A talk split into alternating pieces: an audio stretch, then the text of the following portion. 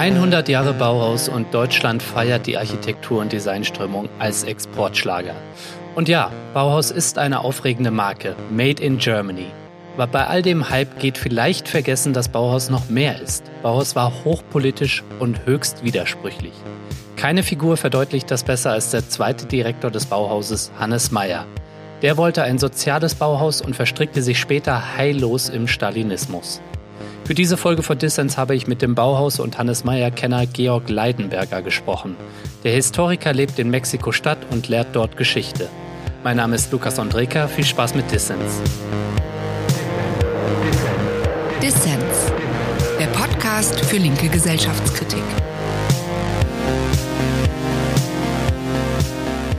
Das Bauhaus ist ja eine der weltweit bekanntesten Strömungen in den Bereichen Architektur und Design. Flachdach statt Giebel, Funktion statt Schnörkel. In den Anfangsjahren hat das Konservative ja in Rage gebracht. Heute ist Bauhaus aber Mainstream. Herr Leidenberger, warum sollten sich progressiv denkende Menschen trotzdem mit Bauhaus beschäftigen? Weil das Bauhaus für eine Erneuerung stand, für eigentlich auch äh, Radikalität in vielen Bereichen, sowohl im ästhetischen in den Dingen, die uns umgeben. Das neu zu gestalten war etwas, was es einfach in der Hinsicht noch nie so gab. Und das Bauhaus stand auch für eine soziale Erneuerung. Also dass die Gestaltung der, des Materiellen war verbunden mit einer Idee und einer Utopie fast, auch die Gesellschaft zu erneuern. Und ich glaube, das sind zumindest zwei Eigenschaften, die die man würdigen sollte. 1919 hat der berühmte Architekt Walter Gropius das staatliche Bauhaus in Weimar gegründet und zum Jubiläum gibt es einen ja, wahren Bauhaus-Hype. Es werden extra neue Museen gebaut, im ganzen Land gibt es Veranstaltungen und die Bundesregierung feiert Bauhaus als kulturellen Exportartikel. Jetzt haben Sie ja schon angesprochen, dass das Bauhaus auch eine politische und eine soziale Dimension hatte. Man bekommt aber bei den Veranstaltungen und bei dem ganzen Hype um das Bauhaus eher das Gefühl, es handelt sich um eine Feier von genialen Architekten. Also war das Bauhaus einfach das Werk genialer Architekten und Designer oder muss man das Bauhaus in einen gewissen gesellschaftlichen Kontext stellen? Und welcher ist das, wenn ja? Natürlich gab es am Bauhaus geniale Architekten und Designer. Diese sollte man auch würdigen. Kandinsky, Gropius, Meyer. Es war schon eine erstaunliche Zusammenkunft von Talenten. Aber wenn man das Bauhaus auf, auf diese Persönlichkeiten reduziert, verfällt man leicht in eine, eine Art Kult dieser Persönlichkeiten. Und als Historiker sehe ich das eben so als eine ahistorische Betrachtungsweise. Das heißt, man reduziert das Bauhaus oft auf ein gewisses Design, verbindet es mit bestimmten Möbeln, bestimmten Produkten. Die Idee der Moderne wird auf die Weise so ein bisschen als was Klassisches dargestellt, wo doch die Moderne letztlich mo modern heißt doch Erneuerung ne, vom lateinischen Modo. Und wenn man dann diese Moderne, die damals entstand, in irgendwelche irgendwas Fixes reduziert, dann ist es eine Art Verfälschung auch der Geschichte. Und man denkt auch an die Baumarktkette, die hiesige. Das ist mir auch aufgefallen. Ging Ihnen das auch mal so, dass Sie, äh, bevor Sie mit Bauhaus in Kontakt kamen, dass Sie da erst bei Bauhaus an die Baumarktkette denken mussten? Ja, ja, doch, klar. Ich hatte auch eine Tante, die hat auch immer gerne das Bauhaus Metamaß äh, mitgehen lassen. das ist meine Erinnerung an die Bauhauskette, ja. Herr Leidenberger, lassen Sie uns über eine Figur sprechen, die wahrscheinlich im Jubiläum auch etwas zu kurz kommen wird. Ähm, Hannes Meyer. Sie sind ja ein ausgewiesener Hannes Meyer-Experte, der zweite Direktor der Bauhausschule. Bekannt sind ja vor allem der erste und der dritte Bauhausdirektor, Walter Gropius und Ludwig Mies van der Rohe. Gropius gründete das Bauhaus 1919 in Weimar.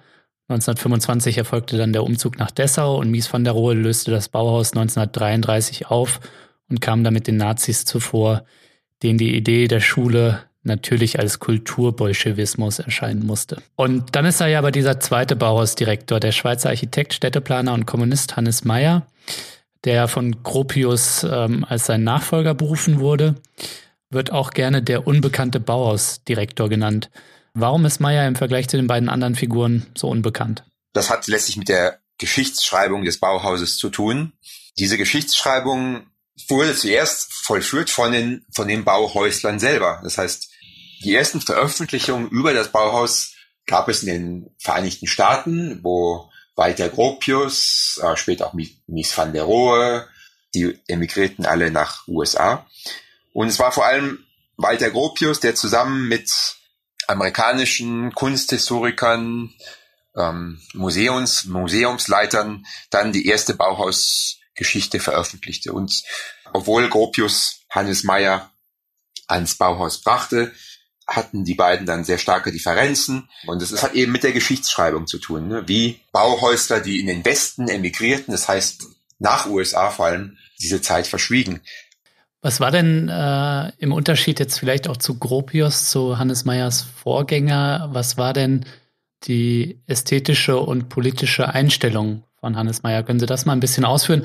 Wird ja gesagt, dass er gesagt hat, äh, Volksbedarf statt Luxusbedarf, darum müsse es im Bauhaus gehen. Sie haben vorhin Hannes Meyer als ich glaub, Schweizer Architekten, Städteplaner und äh, Kommunisten äh, eingeführt und da muss man ein bisschen vorsichtig sein, weil Meyer wuchs auf in, in Basel und war Teil dieser, sagen wir mal, was, was wir heute Sozialdemokratie nennen würden, also soziale Reformbewegung, hat seine Architekturausbildung immer mit dieser sozialen Reformbewegung verbunden. Und noch als er im Bauhaus war, war er auch kein Mitglied der Kommunistischen Partei. Letztlich, sagen wir mal, kam dieser Teil des Kommunismus später bei Meyer. Ne? Meyer er empfand die Architektur letztlich als ein kollektives Projekt. Er sagte immer, der Architekt ist nur jemand, der den Bauprozess und alles mit vielen anderen Spezialisten organisiert. Aber der Bau, der Architekt ist kein Künstler an sich, sagt er. Und er hat das also sehr ernst gemeint, diesen Funktionalismus. Das heißt, das war nicht nur, dass ein Gebäude praktisch sein sollte, sondern das Gebäude musste wirklich das Produkt von ganz vielen verschiedenen Studien, auch der Wissenschaften sein, was der Mensch braucht. Ne, er braucht ein Dach über dem Kopf, aber er muss auch eine Umgebung haben, die seine Persönlichkeit entfalten lässt, die human ist für ihn. Und das Haus muss eben auch dann städteplanerisch muss das auch bedacht werden. Das heißt, es ist das Haus, aber es ist auch die Umgebung vom Haus. Ne? Und letztlich für Meyer war der Architekt eben nur eine Art, fast eine Art Techniker, der all diese Facetten organisieren muss. Im Gegensatz dazu war Gropius letztlich, für ihn war der Architekt immer noch ein, ein großer Künstler, letztlich ein Genie und jemand, das ist auch wichtig, der dadurch Gaben hat, die sonst niemand hat. Also letztlich in der Hinsicht war Gropius wesentlich elitärer. Für Gropius war es dann auch schwieriger, sagen wir mal, diese, diese Dinge sozial anzuwenden. Und er war dazu bereit, die sozial anzuwenden, aber letztlich bestand er darauf, dass der Architekt eben ein, ein etwas abgehobenes äh, Genie ist, ne, der Fähigkeiten hat, die fast schon, sagen wir mal, mystisch sind. Meyer war wesentlich mehr äh, dazu gewillt, halt die Architektur als eine soziale Arbeit anzusehen. Ne? Das sind so die großen Unterschiede. Und klar, Meyer, als er dann ans Bauhaus kam, hat wirklich auch das Bauhaus dann nochmal in eine neue Phase gebracht, nochmal reformiert. Er hat wirklich dann auch Dinge, die Gropius etwas zögerlich angefangen hat, hat er weiterentwickelt. Zum Beispiel der sogenannte Kommunist Meyer hat viele Verträge zwischen Bauhaus und verschiedenen äh, Industriefirmen gemacht, die dann eben auch Bauhausprodukte tatsächlich auch dann produziert haben. Das fand unter Gropius kaum statt. Ne? Es ist gut, dass Sie darauf hingewiesen haben, dass da eine Entwicklung äh, bei Meyer stattgefunden hat und die wollen wir auch noch nachzeichnen.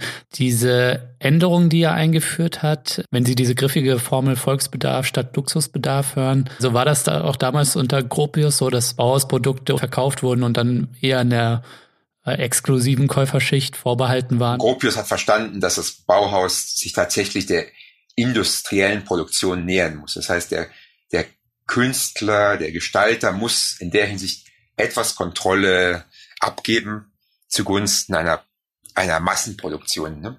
Aber letztlich waren sowohl die Materialien noch sehr teuer und auch die Produktion war letztlich noch handwerklich. Das heißt, die konnte man einfach nicht Massen produzieren. Und das war letztlich nicht für, für eine breite Käuferschaft geeignet. Das hat eben Meyer dann geändert. Und sozialer Wohnungsbau. Ne? Meyer hat ja in Dessau die Stadt Dessau hat ja das Bauhaus hauptsächlich finanziert. Das war ja damals noch eine sozialdemokratische Regierung.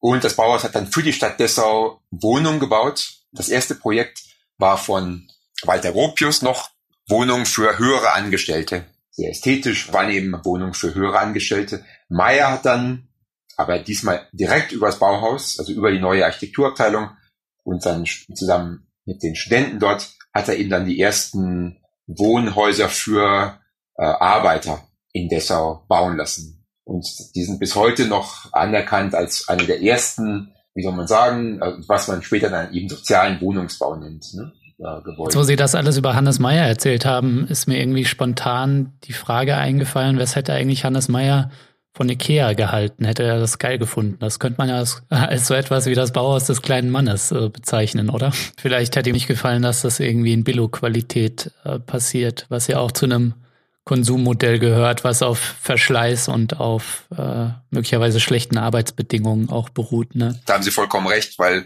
was eben fantastisch ist von Meyer selber, dass eben wirklich auch die Qualität noch sehr wichtig war. Ne? Wenn man diese sozialen Wohnungsbau der 20er Jahre ne, mit den sozialen Wohnungsbau der 50er, 60er Jahre vergleicht, wenn man also da die Qualität vergleicht auch, ne? und auch die Lebensqualität dieser Gebäude, dann ist das kein, kein Vergleich, sagen wir mal. Es war also wesentlich, wesentlich besser in den 20er Jahren, als was später gebaut wurde. Die haben ja wirklich, das war eine Utopie in der Hinsicht, dass sie wirklich all diese Dinge verbinden wollten. Qualität, äh, gute Arbeiterbedingungen, sowohl in der Produktion als auch im Leben, in der, im Wohnen und so weiter. Ne? Ähm, und eine Ästhetik. Das waren für die drei Dinge, die heute oft getrennt werden.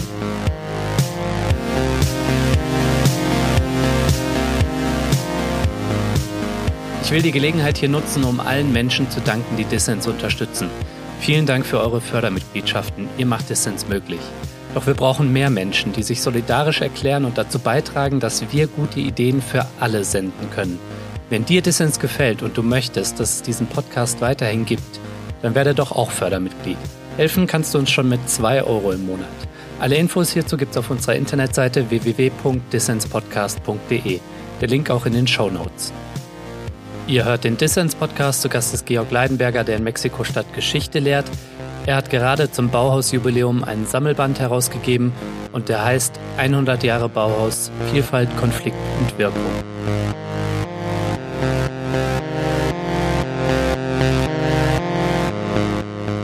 Um nochmal auf äh, Meyers Entlassung zurückzukommen. Es wurde ja begründet mit seinen angeblichen kommunistischen Machenschaften.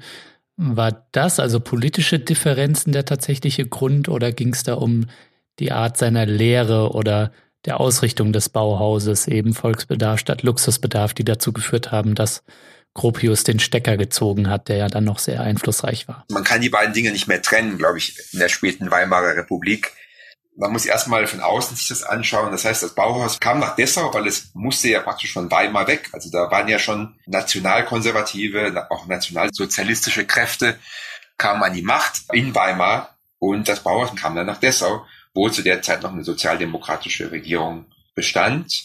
Das war dann eben so, dass tatsächlich am Bauhaus waren eben auch immer mehr Studenten, Studentinnen der kommunistischen Partei nahe. Und klar, diese Vision des Designs Volksbedarf statt Luxusbedarf, war natürlich auch politisch attraktiv von der kommunistischen Bewegung. Meyer gehörte nicht zur kommunistischen Partei, aber letztlich kam dadurch eben auch der sozialdemokratische Bürgermeister von Dessau unter Druck, weil es dann eben hieß, das Bauhaus wird kommunistisch und der, der Leiter ist auch Kommunist. Und in, in der Hinsicht war das schon sehr politisiert. Ne? Und Walter Gropius schrieb dann später, er wollte das Bauhaus politisch neutral halten, während eben Hannes Meyer das, das Bauhaus dann politisierte. Das war dann äh, Walter Gropius Vorwurf. Damit eben auch hat er eben auch dann die Entlassung von Meyer begründet. Ich glaube, letztlich kann man die Dinge nicht trennen. Das Design, die Gestaltung des Bauhaus war immer politisch. Wenn man Häuser für Arbeiter baut, wenn man Möbel für Arbeiter bauen will, dann ist das schon politische Angelegenheit an sich. Und zum anderen war auch von außen her, was am Bauhaus passierte, immer politisch, weil eben viele Teile der Gesellschaft entweder sympathisierten politisch, das heißt die Sozialdemokratie, die kommunistische Partei, obwohl die da auch relativ skeptisch war manchmal, weil die eben auch, was so am Bauhaus stattfand, als bürgerlich abtaten. Oder es waren halt die Konservativen, die das Bauhaus eben dann als antideutsch bekämpft. Ne? Es ist interessant, dass Sie gerade äh, Gropius zitiert haben, der gesagt hat, dass er das Bauhaus neutral haben wolle, was äh, ja schon eine spannende Aussage ist, weil er ja selbst äh, nach der Machtergreifung der Nationalsozialisten in die USA fliehen musste äh, beziehungsweise emigriert ist. Und es ist auch spannend vor dem Hintergrund, dass, ähm, ich weiß gar nicht, ob Sie das in Mexiko mitbekommen haben, aber vor dem Hintergrund des Rechtsrucks in Deutschland wollte ja die Band Feine Sahne Fischfilet, also eine linke Punkband, in der Stiftung Bauhaus in Dessau auftreten und es wurde ihr dann untersagt vom Bauhaus und die Aussage der Stiftungsdirektorin war auch so etwas, äh, zumindest anfänglich, man hat sich später dann davon distanziert, dass man ja neutral bleiben wolle. Was natürlich äh, spannend ist vor dem Hintergrund der Geschichte des Bauhaus und der Tatsache, wie das Bauhaus äh, von konservativen, völkischen und dann später von den Nationalsozialisten als antideutsch und als jüdisch und bolschewistisch und sonst etwas beschimpft wurde dann. Wenn man das Bauhaus eben als apolitisch darstellt, dann das ist was ein bisschen die Geschichte verfälscht, ne? weil wie gesagt, ich glaube, das Bauhaus war immer politisch und sollte auch als, als etwas politisch Radikales auch gewürdigt werden ne? und eben nicht nur als apolitische Marke oder Designprodukt. Nach seiner Entlassung 1930 ist Hannes Meyer dann in die Sowjetunion emigriert. Er war da nicht der einzige ähm, Architekt, äh, wobei eine Gruppe von Architekten, die mit ihm emigriert sind oder relativ zeitgleich dann die Brigade Meyer genannt wurde.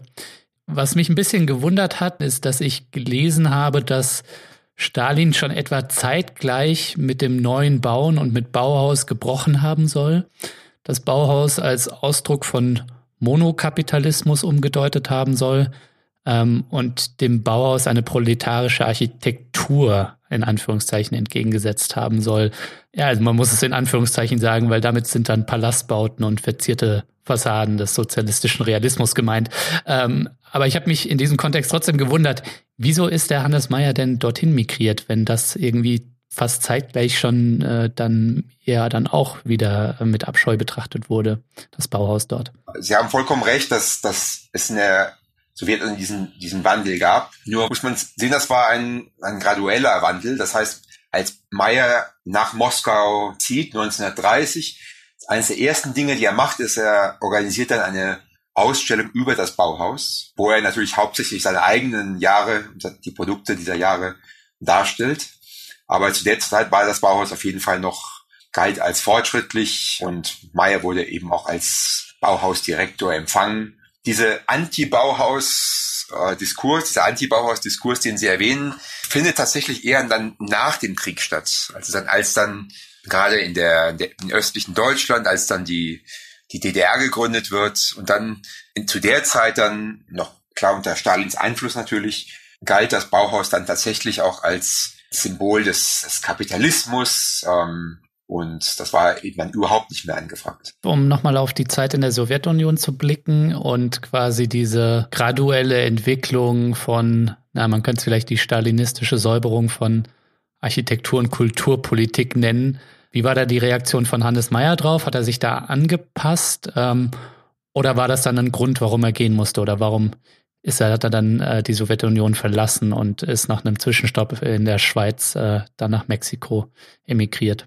Er hat sich schon angepasst in der Hinsicht, dass er das Argument Stalins oder des sozialistischen Realismus hat er akzeptiert. Das heißt, dass man in der Gestaltung den Geschmack der breiten Schichten akzeptieren, ein, mit einfließen lassen soll. Das hat er akzeptiert. Das heißt dann angeblich, die, dass die breiten Schichten eben viel traditioneller sind, als die modernen das, das wollten. Und dass man den, Geschmack für eine nicht abstrakte Kunst, dass man das akzeptieren muss. Ne? Dass die Kunst vor allem den Menschen ihre soziale Situation darstellen äh, soll, das kommunistische Ideal verteidigen und die Kunst darf letztlich nicht abstrakt sein, weil die Kunst muss realistisch sein. Die hat praktisch diesen Teil der, der Propaganda. Ne? Also Meyer hat das voll akzeptiert und hat dann auch in den späten Jahren immer auch gegen die abstrakte Kunst gewettert. Für ihn war die abstrakte Kunst ein Teil der USA. Der, in der Hinsicht hat sich Meyer angepasst. Aber letztlich fand er diese Palastbauten, die dann auch anfingen, fand er furchtbar. Aber er hat sich dann da praktisch rausgehalten. Er hat dann gesagt, hier bin ich zum Glück Städteplaner, kein Architekt. Zum anderen musste Meyer raus, also die Situation für alle ausländischen Professionellen wurde immer unhaltbarer, weil es gab immer mehr Säuberungen und alles, was im Ausland mal war, da galt dann eben als gefährlich für das Regime und viele Ausländer wurden dann eben auch verhaftet. Auch enge Mitarbeiter von Meyer kamen dann in, in das Gulag. Die Ironie dieses Ganzen ist eben, dass man merkt also, wie er auch dem Regime kritisch gegenübersteht und wie er auch als Ausländer diskriminiert wurde, muss letztlich fliehen. Aber den Rest seines Lebens dann verteidigt er die Sowjetunion ne, als die große, immer noch als die große Utopie des modernen Architekten oder des modernen Städteplaners. Wenn man das äh, so liest über diese ja zum Teil Verleugnung, anders kann man das ja nicht nennen bei Hannes Meyer. Zum Beispiel dann, wenn ihm berichtet wird, dass ein Bekannter in einem sowjetischen Gulag sitzt und er trotzdem der Sowjetunion, wie Sie sagen, unbeirrt die Treue hält. Das ist echt so eine tragikomische Loser-Geschichte, echt nur das 20. Jahrhundert hat schreiben können. Das Jahrhundert der großen Ideologien, ne, die die Leute so mitgerissen haben, dass sie dann Ideen und Regime die Treue gehalten haben, die zum Beispiel für den Tod von Familienmitgliedern, also seine Lebensgefährtin, wobei man dazu sagen muss, ähm, dass er davon nichts wusste zum damaligen Zeitpunkt, seine Lebensgefährtin, die fiel ja dem Stalin-Terror zum Opfer seine damalige Lebensgefährtin so. Und das ist ja schon unwahrscheinlich, ne, wie so ein Mensch dann trotzdem da aus dem so die Stange hält. Ja, es ist, das haben sie es auf den Punkt gebracht. Ich glaube, das ist eine tragikomische Geschichte. Gut, er wusste das nicht und man musste, man muss auch sagen, im Allgemeinen wusste man nicht, wie brutal das damals stattfand. Das war ja erst dann nach dem Tod Stalins. Ne? 1956 gab es dann die ersten Kommissionen noch innerhalb der Sowjetunion noch, wo zum ersten Mal so die, die tatsächliche das Ausmaß des Terrors bekannt wurde. Trotzdem, die Verleugnung fand statt, ne? das ist keine Frage. Es gibt einen fantastischen Briefwechsel. Äh, Meyer ist schon in Mexiko und will einer kommunistischen Bekannten helfen, ein Visum zu bekommen. Und diese Frau äh, erzählt ihm dann, dass ihr Sohn in der Sowjetunion verhaftet wurde. Und Meyer antwortet eben dann, sie soll sich keine Sorgen machen, ähm, dem würde es da schon gut gehen, obwohl er selber wusste, wie die Situation war hatte das praktisch verleugnet und ihr dann gesagt, sie soll sich keine Sorgen machen, das wäre schon alles prima.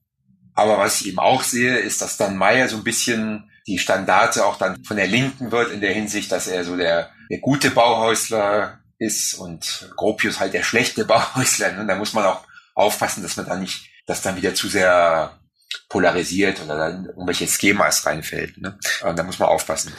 Was ich auch noch interessant fand, ist, dass er ja tatsächlich in Mexiko in seiner Zeit dort dann auch ja in eine innerlinke Spaltung involviert war, weil äh, Trotzki, der ja vor Stalins Terror dann äh, fliehen musste, der ist nach Mexiko geflohen. Das wusste ich vorher gar nicht. Und die mexikanische Linke, das habe ich bei Ihnen gelesen, war tief gespalten in Unterstützer und Gegner von Trotzki. Und ähm, wir haben es jetzt schon vorweggenommen, was Meyers Position dann da war, aber vielleicht können Sie es trotzdem nochmal ausführen. Meyer galt eben dann in Mexiko als Stalinist. Er hatte auch dann eben die Sowjetunion verteidigt, unter Architekten vor allem. Er durfte politisch weniger aktiv sein, weil er war ja auch hier Emigrant, da durfte man auch politisch gar nicht aktiv sein hat ihn auch nicht groß, weiter groß interessiert, aber er hat auf jeden Fall die Sowjetunion sehr gewürdigt und galt eben dann eben auch als stalinistischer Architekt. Und die Linke in Mexiko war halt wie überall zu der Zeit polarisiert zwischen Trotzkisten, Stalinisten und eben auch dann den Sozialdemokraten, den, den antikommunistischen Kräften. Und letztlich ist äh, Meyers Arbeit diesen, dieser Polarisierung zum Opfer gefallen. Er, er, leitete hier ein Institut für Städtebau, das erste Institut dieser, dieser Art in Mexiko. Und das wurde geschlossen, zum großen Teil eben, weil seine Kollegen, die letztlich auch fortschrittlich waren und letztlich mit Meyer viel gemein hatten, aber ihn eben als ähm, Stalinisten ansahen. Ne? Ja, Meyer ist dem letztlich auch dann äh, beruflich zum Opfer gefallen, hat dann eben viele andere Aktivitäten gemacht, aber als Städtebauer und Architekt hat da relativ wenig dann getan in Mexiko. Ich habe auch lesen können, dass Hannes Meyer möglicherweise, das sollen neue Quellen nahelegen, verdeckt für die kommunistische Internationale in Mexiko gearbeitet hat. Ist da was dran oder? Ich würde da nie 100 Prozent sagen, weil man Meyer war sehr aktiv in der antifaschistischen Bewegung. Zum Beispiel hatte er das erste Schwarzbuch über äh, die Nazis ähm, herausgegeben, das zum ersten Mal auch die die Verbrechen Nazi-Deutschlands dargestellt haben. Das kam 1942, 1943, also noch während des Krieges raus. Und Meyer war Teil dieser antifaschistischen Bewegung. Und klar, da, da sammelten sich natürlich alle möglichen politischen Kräfte.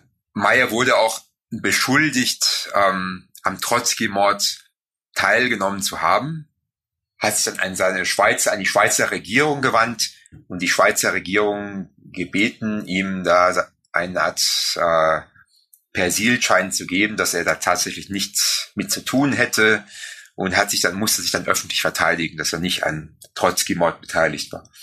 Ich glaube, die Antwort auf Ihre Frage ist nein, also er war nicht direkt oder noch sogar gar als Spion oder sonstiges für die kommunistische Internationale tätig.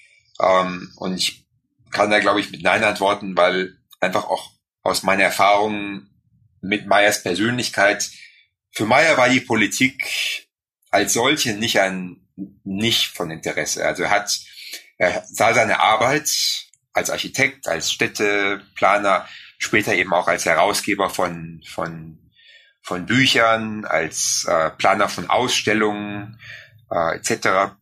Seine Arbeit war von der Politik nicht zu trennen. Er hat immer seine Arbeit als, als etwas als Teil des der erst soziale Reformbewegung, dann Sozialismus oder Kommunismus gesehen. Aber er war letztlich ein ein Architekt, Städteplaner, Künstler, kein Politiker.